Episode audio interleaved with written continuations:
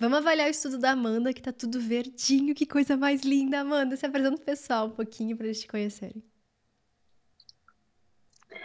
Meu nome é Amanda, eu tenho 20 anos, eu sou da Bahia e eu tô tentando medicina no UFMG. Perfeito, perfeito. Tentando não, passando. Construindo a Ano que vem tô aí. vamos lá, vamos lá. Ano que vem eu vou, vou estar dando entrevista, tá? Com certeza, tem um lugar reservado aqui. E me conta, aqui você tem alguma dúvida sobre os seus estudos, sobre o prontuário? Alguma coisa que você queira falar comigo? Assim, não sei exatamente. É só porque às vezes eu fico muito insegura em relação aos simulados, né? Porque agora eu tô no ciclo no internato. Só que na minha cabeça não faz sentido eu estar, porque não tenho a confiança suficiente para entender que eu já tô em um nível avançado assim. Entendi. É... entendi. Perfeito. Vamos começar por um princípio básico, assim, só para explicar para a galera. A gente tem três ciclos: o ciclo básico, o ciclo clínico e o internato. Quem está começando do zero, começando para pegar a base, é ciclo básico. Quem está no ciclo clínico já tem uma base, mas tem muita lacuna, muita dificuldade ainda em algumas questões, especialmente de interpretação, de colocar em prática o conhecimento que já tem. E quem está no internato é quem já acerta mais de 80%. E olha, esse, olha esses simulados, mulher! tem 82, 88, 84, 86, 82, 87, 93, 90. Então, eu digo assim, ah, Sara, mas é sorte, né? Cara, ninguém faz uma sequência dessas por sorte, já digo isso, né? Sorte a gente acerta uma questão. E olha lá, porque eu sou muito azarada. Gente, se eu preciso chutar uma questão, eu tenho certeza que eu vou errar. Eu sou muito ruim de sorte. eu não dou sorte. Então, realmente, é muito legal ver isso, porque é uma coisa constante sua. Você realmente você tá lá em cima e, e quase não desce. É normal, de vez em quando, ter uma queda, especialmente quando a gente pega provas mais difíceis, que é seu objetivo agora. Porque eu quero muito que você consiga, Sim. nesse momento, vou dar uma olhadinha no simulado que você está fazendo. Eu quero que você consiga isso em qualquer banca, em qualquer prova. Deixa eu ver aqui. Você faz Enem, você faz Unesp. E justamente esses isso. Justamente esses que foram mais baixos foram o da UERJ e da Unesp que eu fiz. Os, da Enem, os do Enem estão acima de 80, só que o UESP e o UERJ me colocaram lá embaixo. É isso, é isso que a gente precisa. Eu quero que você se coloque lá para baixo várias e várias vezes, né? É esse o objetivo agora.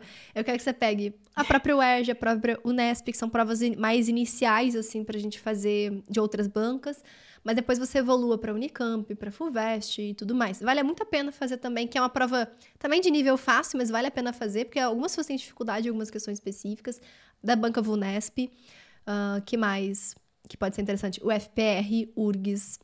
Então, são provas que vão te desafiar em outros sentidos também, porque vão cobrar assuntos que são muito raros no Enem, mas que caem no Enem também. Tem coisas, por exemplo, a UERJ é uma prova bem uhum. interessante, porque apesar de ela ser uma prova que é extremamente fácil, especialmente algumas questões.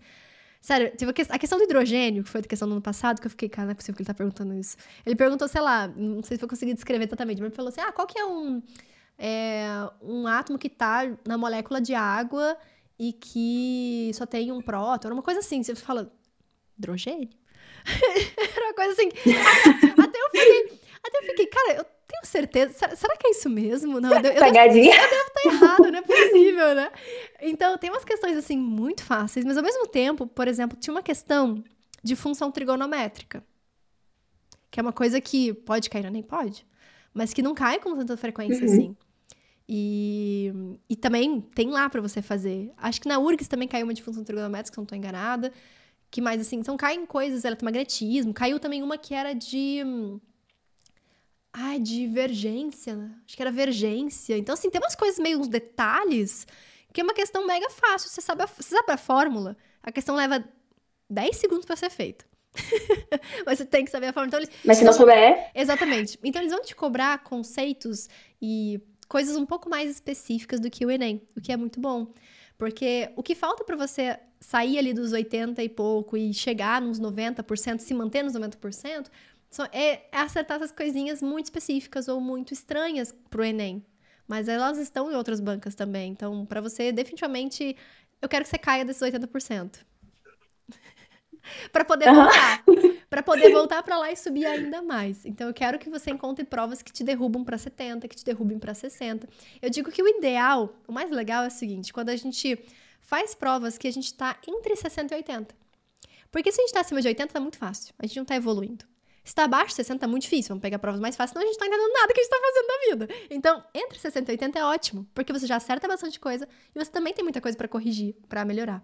E outro possível erro também, que eu vou até dar uma olhadinha se é isso mesmo, mas certeza que é, é que seus erros, grande parte, são por distração. Deixa eu ver aqui. E não, me surpreendeu. Deixa eu ver se tem alguma matéria específica. Principalmente matemática. Ah, matemática, entendi. É, aqui mais interpretação e distração. De conteúdo, qual que você tem errado mais? Química? Você tem errado bastante conteúdo. Química que tá puxando. Biologia também, Biologia, que eu não tenho base. Ah, entendi. Biologia também. Deixa eu ver, sei lá, história. Mais ou menos. Que mais aqui?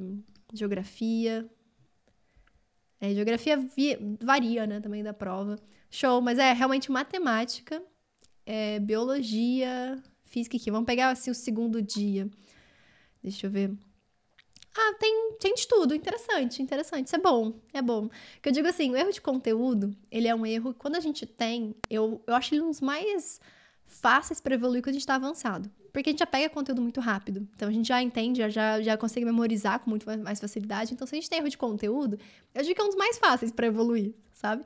O erro de distração é um dos mais difíceis. No sentido de, de realmente conseguir zerar o erro de distração. Porque a, a tendência é acontecer de que você vai praticamente zerar o de conteúdo, praticamente zerar o de interpretação e ficar com muito mais erro de distração. É o que é a tendência natural quando você chega assim nos 80 e poucos por cento. É isso, que, né, é isso que geralmente acontece. Mas como você ainda tem erro de conteúdo, isso pode ser um bom sinal. Isso pode ser coisas que você, corrigindo eles e aprendendo aquela matéria que falta, você consiga acertar mais e mais questões. Então, você erra pouco por distração. Isso é bom. Isso é muito bom. Beleza, beleza. Então, começando por ali.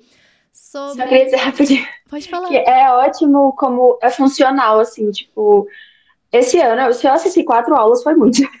Porque eu consigo pegar tudo ali lendo a bula, é tudo muito completinho, e eu já vou, volto nas questões e consigo acertar tranquilamente, eu consigo entender muito fácil. Isso é porque ótimo. as bulas, elas são muito, muito organizadinhas. Mostrar e outra coisa que. Pode falar. Na minha cabeça, vem a Sara falando, tipo assim, erra. eu adoro errar. Isso é ótimo. Eu pego as questões, as provas, as provas mais difíceis, já pensando, não, vou passar o pente fino no meu. Pra mandar tudo pro meu pronto-socorro, pra eu errar, pra eu aprender, porque é o objetivo, afinal, né? Sim, exatamente. Tô aqui passando também para o pessoal dar uma olhadinha nas bulas, como é que funciona. Então, quando tem erro de conteúdo, principalmente. Maravilhosas. Aqui que você vai entrar, porque aí você vai começar a ver tudo que precisa, né? Então, principais equações, você tem aqui as equações, você tem como é que é cobrado na prova, você tem as explicações. Então, tudo isso aqui vai te ajudar bastante para ver a teoria que falta. E aí, isso vai ser legal para você também, é corrigir, é pontualmente. Dificilmente você tem que ler a matéria como um todo, porque você já tem uma excelente base. Sim. Mas detalhezinhos vão ser importantes para você nesse momento. Porque é, é, aquela picuinha de biologia que você não sabia o nome, né? Então são coisas muito detalhezinhos que vão Principalmente. É. E aí daqui até a prova, o que, que eu recomendo para ti? Primeira coisa, né? Pegar provas cada vez mais difíceis para cair a tua nota. Avanço do cronograma, que é uma das coisas também interessantes, né? Daqui para frente, você vai começar a ver matérias cada vez mais raras, que quase nunca caem, mas são matérias importantes também. Então, sei lá, deixa eu ver essa parte pode dar vergência também, que eu acho uma coisa mega específica. Então, vai, vai ter aqui também no cronograma, se você não viu ainda, vai, vai aumentar também um pouquinho. Então, isso você vai fazer também com outras provas, porque são temas que se você ficar repetidamente fazendo o Enem, você vai ver uma vez aquela questão, duas vezes aquela questão. Mas se você fizer várias outras provas, você Sim. vê ela dezenas, centenas de vezes, e aí que vai aumentar teu cronograma nessa parte mais rara. Então, a gente quer evoluir o cronograma para você ter visto toda a matéria, e ao mesmo tempo, a gente quer que você também uh, pegue provas mais difíceis, porque aí você vai conseguir ter aquela oportunidade de evoluir de novo. Porque daqui, se a gente continuar só com o Enem, é difícil superar, assim. A gente até bate uns 90%, mas é difícil realmente conseguir se estabilizar ali. Porque sempre aparece uma coisa nova, uma coisa mais rara que a gente não viu. Então, para a gente conseguir ter essa segurança melhor também das matérias mais raras é ali. E é aquilo que você falou. Quando você encontrar coisas que você não faz ideia, aquilo vai ser enviado para o pronto-socorro para você reforçar também alguns detalhezinhos que estão faltando. Mas assim, te digo, cara, se a prova fosse hoje, tu passaria. Ai, meu Deus. Tá. Deus abençoe. Tá? Então, daqui até a prova, é uma questão de muita paciência porque quando a gente chega nesse nível também, tem pouco desafio. Tem pouca coisa que a gente não. E, e é um saco ficar fazendo mil provas do Enem, porque você lá e de novo, de novo, de novo, Sim. a mesma coisa, né? Parece um disco se repetindo. Mas ao mesmo tempo persista, porque uma questãozinha a mais que você aprende, uma coisinha a mais que você faz mais rápido também, é focar no tempo e acelerar cada uhum. vez mais, são coisas que vão fazer diferença na prova. Mas eu te digo, assim, você já tá no nível da aprovação, basta a gente se consolidar ali. A gente realmente buscar Sim. não ter nenhuma vírgula que a gente não saiba fazer, não ter nada que a gente não, não tem.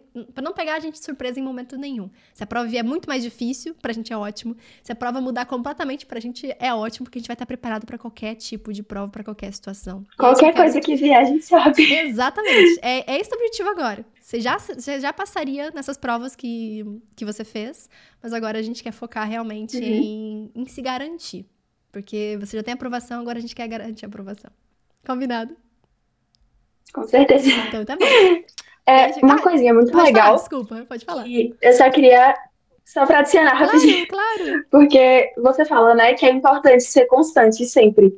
Então, uma coisa que, assim, às vezes eu não faço muitas questões no dia, mas eu nunca deixo de fazer questões, porque a questão da escalada, eu fico, cara, Sim. eu fiquei três semanas doente. E eu ficava, meu Deus, eu preciso entrar no hospital porque eu não posso perder a minha escalada. Uhum. não posso. Sim, sim, é verdade, é verdade. Isso é bom, né? Porque... E até aquelas cinco questões que a gente entra para fazer, desculpa, Imagina. até aquelas cinco questões que a gente entra para fazer para não perder a escalada, já é muito bom porque a gente aprende uma coisa nova ou revisa algo que a gente podia estar tá esquecendo. Então, é já é incrível. É verdade. É bem isso mesmo. A gente tá ali colecionando questõezinhas, mesmo que às vezes num dia que a gente não consegue fazer muitos. Inclusive, hoje você ainda não começou a fazer, vai estudar. Claro, né? A gente já tá de manhã, por isso acordou agora, talvez, né? Mas é isso, assim. Me, me permiti dormir no feriado. Maravilhosa, maravilhosa. E obrigada por ter participado, viu? Eu amei te conhecer, eu amei. Ah, eu que agradeço. Eu amei fazer essa mentoria contigo. Realmente, daqui a pouquinho a gente vai estar tá fazendo a, a entrevista de aprovado. Ano que vem estarei aqui de novo, falando com sim, você. Sim, com certeza, viu? Um beijo enorme para ti, foi um prazer. Muito obrigada. Imagina, tchau, tchau. tchau, tchau.